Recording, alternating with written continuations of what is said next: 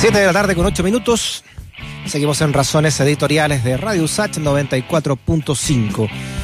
Bueno, hay mucha preocupación ¿no? por lo que está ocurriendo en la región de Magallanes, que alcanzó un lamentable nuevo récord hoy, registrando las cifras más altas de que comenzara la pandemia, con 324 contagios en las últimas 24 horas. Con esto, la región eh, registró más casos diarios, incluso que la región metropolitana, que hoy día tuvo 242. Además, se mantienen 1.600 casos activos en la zona. Vamos a hablar de este tema entonces con el presidente del Colegio Médico de Magallanes, el doctor Gonzalo Sáez. Gonzalo, ¿cómo está? Bienvenido a Razones Editoriales. Hola Freddy, ¿cómo estás? Buenas tardes. Sí, con mucha preocupación, lo habíamos conversado en algún momento también, eh, eh, doctor Sáez sobre lo que ocurría en esos meses en, Magallanes y no, no repuntan estas cifras, ¿no? ¿Qué, ¿A quién lo atribuye usted? Difícil eh, encontrar una explicación. Eh, uno tiende a pensar de que esto se debe a que la movilidad no se ha controlado lo suficiente en la región. Hay mucha gente moviéndose, no se ha logrado eh, disminuir la cantidad de em, empresas o, o empleos eh, en, actividades esenciales o determinadas por la ley como esenciales o por la autoridad como esenciales, eh, y por lo tanto hay mucha gente moviéndose en la región. Además, yo creo que hay una baja percepción aún del riesgo, mientras no le afecte a alguien de la familia, la gente tiene poca percepción de que esto puede ser una enfermedad grave que puede terminar con uno hospitalizado o fallecido. Eh, así que no sabemos muy bien cuál es la causa. claramente estamos muy por lejos eh, del resto del país. Tenemos, hoy día contribuimos con el 21% de los casos nuevos y somos el 1% de la población, o sea, 20 veces más de lo que deberíamos estar aportando al reporte diario. Y además tenemos una, eh, una positividad que sigue al alza, a pesar de que es la región que más PCR hace por número de habitantes. No es un mm. problema de que estemos haciendo poco examen, claramente haciendo mucho más exámenes que el resto, casi el doble de lo que de lo que hace el resto de las regiones eh, por número de habitantes tenemos una positividad que sigue al alza, estamos con un promedio en los últimos días, en los últimos 14 días del 25%, lo que es muchísimo. Mm. Ahora, pudiera ser de que eh, hubiera alguna explicación del punto de vista biológico, como han eh, sugerido algunas investigaciones de la Universidad de Magallanes que han secuenciado esta cepa y que han demostrado que presenta una variante un poco extraña que no es muy frecuente en el resto del mundo y eso podría darle algunas características al virus que lo hicieran más contagioso, podría ser. Pero en la práctica eh, necesitamos hacer lo mismo que estábamos haciendo, pero hacerlo bien. Claro, leía que en términos comparativos, ¿no? Con la población que usted que usted señala, eh, Gonzalo, tener 300 o más de 300 contagios en Magallanes como si acá en la región metropolitana hubiesen 20.000, ¿no? Exacto. O sea, son, cifras. En proporción al número de habitantes es una, es una cosa impresionante. Mira, para ponerlo en perspectiva, ni la Lombardía, ni Nueva York, ni, ni, ni las peores regiones que nosotros vimos en la primera ola en Europa o en el resto del mundo tienen una, eh, una tasa de contagios como la que tenemos hoy día en Magallanes. Mm. Y esta teoría que acaba de decir usted, doctor Saez, de que sería una cepa distinta, eh, ¿lo han investigado realmente a fondo? Sí, de hecho esta investigación partió acá en la región y es una de las razones por las cuales yo defiendo la investigación local y que las decisiones se tomen más cerca de los territorios. Eh, un investigador de la Universidad de Magallanes, el equipo del doctor Marcelo Navarrete, hizo una secuenciación genética y logró determinar de que eh, la cepa que, habíamos sufrido durante la primera cuarentena en el mes de abril eh, prácticamente está extinguida y la cepa que predomina ahora es una bastante distinta eh, o no bastante distinta, pero es un primo eh, ya en segundo grado de la primera cepa, y tiene algunas alteraciones eh, su, en su material genético que le otorgan cambios estructurales en la proteína spike, que es la proteína que se adhiere al, receptor en las células respiratorias humanas. Entonces, eso, una, eso es una observación. El hecho de que esa mutación y que ese cambio estructural en la proteína de adherencia le otorgue o no le otorgue distintos grados de contagiosidad al virus es algo que está todavía por probarse. Esto es una investigación mm. reciente. Lamentablemente, como, como lo hemos visto en el mundo, la investigación eh, no avanza tan rápido como uno quisiera, eh, tiene sus tiempos. Estamos en Razones Editoriales de Radio USACH hablando con el doctor Gonzalo Sáez, que es el presidente del Colegio Médico de Magallanes. Eh, ¿Cómo está la situación allá del, sistema de salud, eh, doctor? ¿Cuántas camas críticas quedan, por ejemplo? Bueno, esa es una pregunta muy clásica y, es difícil de contestarla todos los días porque estamos en una situación límite. Eh, tenemos un sistema hospitalario que está estresado al máximo y que mm, ha logrado responder desde, desde el comienzo, desde marzo hasta ahora, eh, pero claramente requiere de hacer adaptaciones muy significativas para poder cumplir con eh, los pacientes que van se van presentando. Eh, nosotros al principio logramos transformar el Hospital Clínico de Magallanes en un centro que, que, que concentra toda la patología COVID de la región, o gran parte de ella, y se transformó la UCI, por ejemplo, eh, en, un, eh, en un gran recinto que em, amplió su capacidad de tener seis camas críticas eh, o seis camas de UCI más seis camas de UTI en 24 camas de UCI, todas con capacidad de apoyo ventilatorio y con un enorme esfuerzo para los colegas que trabajan en ese sector. Pero además, hoy día que el manejo del, del COVID ha cambiado, se han ampliado muchas camas eh, desarrollando lo que se llama una unidad de cuidados medios, que nos permite tener pacientes eh, que no requieren estar intubados, pero sí con un apoyo ventilatorio importante, que es esta tecnología que son las cánulas nasales de alto flujo, eh, o los helmets, que mm, evitan de que más o menos el 40% de los pacientes o el 50% de los pacientes lleguen a ventilación mecánica. El manejo ha, ha mejorado mucho.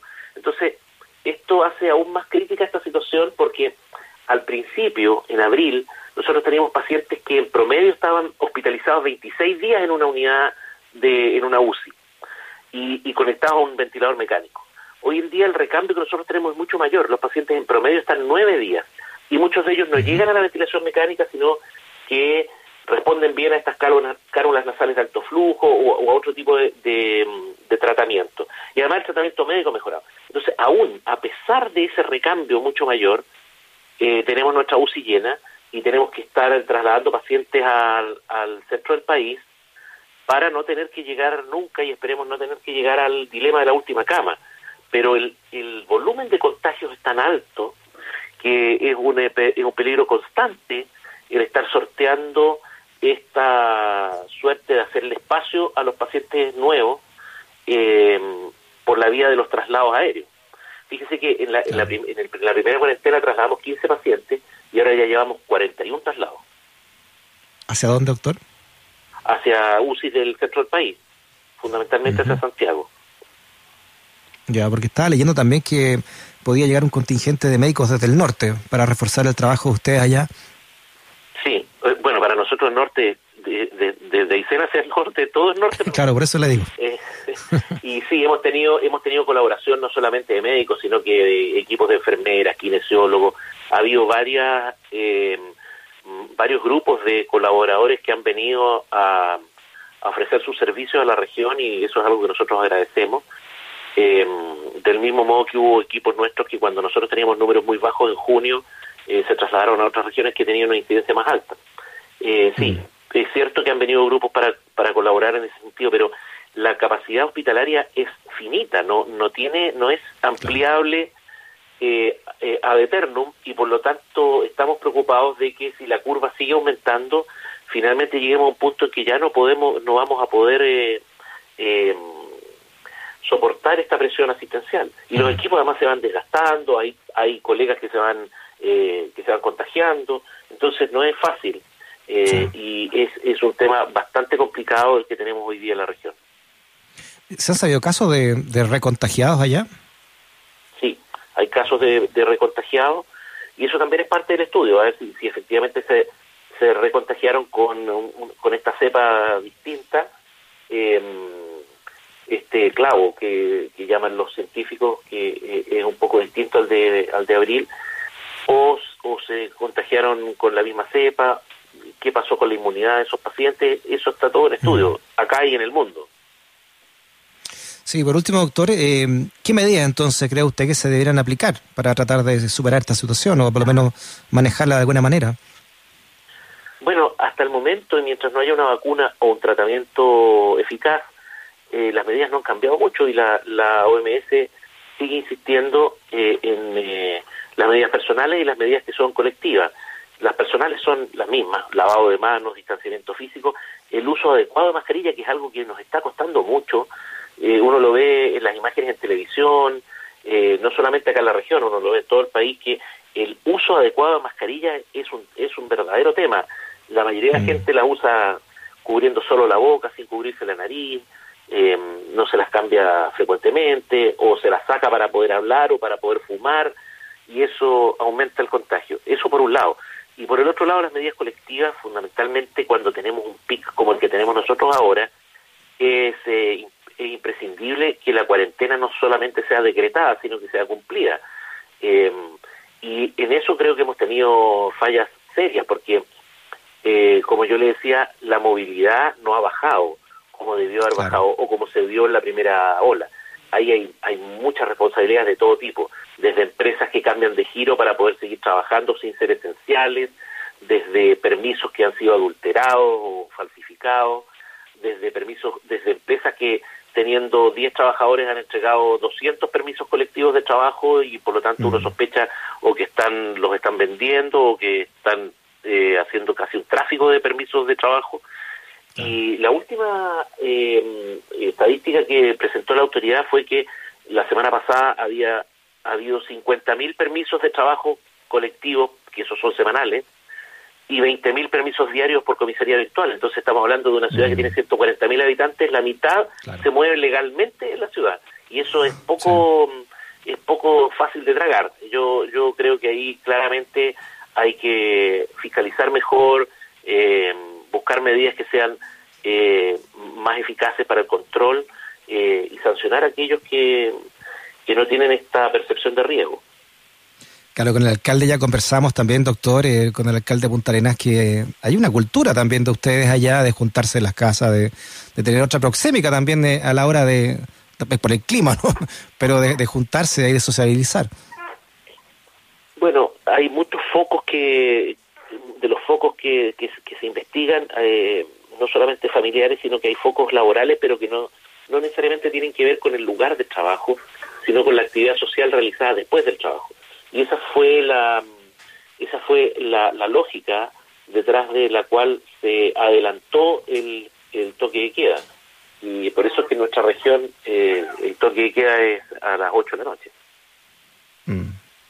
Muy bien, el doctor Gonzalo Sáez, presidente del Colegio Médico Magallanes. Doctor, bueno, toda la fuerza, ¿no? Para que puedan ir superando estos casos de contagio. 324 en un solo día y hay 1.600 casos activos allá en la, en la zona.